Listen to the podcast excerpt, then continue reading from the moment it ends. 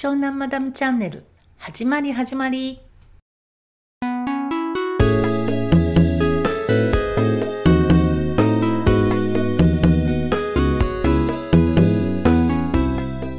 この番組は私ゆみりんが日々の思いや気づきを発信していきます。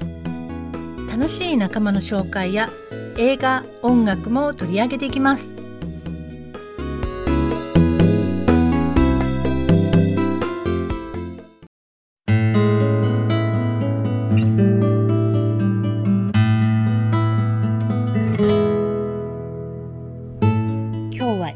ついてお話ししたいと思います。夏が終わって秋がやってくると毎年必ず見てしまう映画があります。それはね「ホリデー」っていう映画なんですけどこの「ホリデー」にはジュード・ロージャック・ブラックケイト・ウィンスレットキャメロン・ディアスという4大スターが共演していましてまあ心温まるラブロマンスなんですけどこの映画を見るといつも思い出す言葉があってそれはチャップリンの「人生はクローズアップで見ると悲劇。引きで見ると喜劇」というねこの言葉をいつも思い出すんです。つまりこの映画の中ではまずキャメロン・ディアスとケイト・ウィンスレットがそれぞれロンドンとパリで大失恋をするわけですね。それもクリスマスの時期に3年間思い続けてうまいこと仕事で利用されてね挙句の果てにその男は他の女と婚約してしまうという。何もクリスマスの時期にそんなことしなくってもねって感じなんですけどもう一人 LA のキャメロン・ディアスは仕事はうまくいっているんだけれども恋人との関係がどんどん希薄になっていって挙句の果てにその恋人が若い女と浮気してしまうというあらすじなんですけど2人ともまあそりゃ大打撃なエピソードから始まるお話なんですね。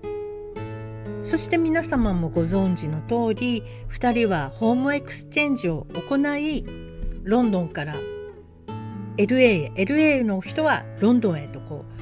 お家を交換してクリスマス時期をね過ごすわけですけどそこでまあ素敵な恋が待っているという作品ですね。これを考えただけでもやっぱりあの大打撃がなければその新しい出会いには進展しなかったというかそうですよねそのまんまあの例えばロンドンでケイト・ウィンスレットは実らない恋をうじうじうじじ続けていたら LA でジャック・ブラックという素敵な人には出会えなかったしキャメロン・ディアスも忙しい仕事にかまけて彼の浮気をまあ見て見ぬふりをするみたいな関係を続けていたらロンドンでジュード・ローには出会えなかったわけですよ。ジュード・ローは本当素敵ですよね。であのしかも出版社の編集者という立ち位置なのでもうすんごいキュンキュンしちゃうんですけど。けどね私的には音楽家のジャック・ブラックの方がすっごいもうもうドストライクというかすごく素敵なんですよこの作品は。本当皆さん見てください。そしてねこれは大ピンチだという時ほどその後にもしかしたら素敵なことにつながってるかもしれないということをこの映画を見たら思い出していただけたらなと思います。合わせてチャプリンの言葉もね人生はクローズアップで見ると悲劇。引きで見たら喜劇。これいいですよね。なんか泣いたりわめいたり喜んだりしてるけどなんだかそれを上から見るとなんだかおかしいですね人間はみたいな。そういうことなんでしょうね。はいということで今日はホリデーの紹介でした。そしてですね昨日はえっとゆこゆこちゃんとあきくんと3人で永瀬嗣秀さんのモノマネライブというのをしましてまあねあきくんが結構似ていたのですごくびっくりしちゃったんですけど逆に私の似てなさすぎがちょっとね 後でつぐさんにもダメ出し出されちゃったんですけどでもねすごく楽しかったですで本当はさこんななんか人をからかうようなことしてたら怒られちゃいそうなのにすごく楽しみにしてたとか言ってくださったりして素敵な出会いがスタンド FM で起きてるなっていうのが日々感じることですね。でねこういうワクワクってどんどんどんどん広がるしいろんな人に感染していくと思うんですよ。